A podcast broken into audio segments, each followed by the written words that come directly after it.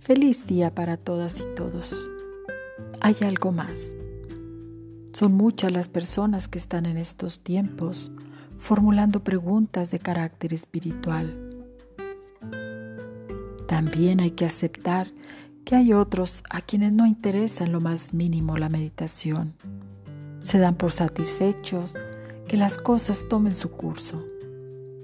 Sin embargo, para la mayoría tiene que haber algo más, algún deseo, algo que les impulse de una u otra manera a estar aquí ahora, para captar una palabra, un acto que te dé esperanza o te proporcione mayor satisfacción con tu suerte presente.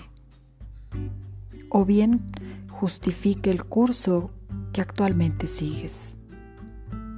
Para quienes preguntan y buscan respuestas, la meditación es el camino natural y seguro. Gracias, gracias, gracias.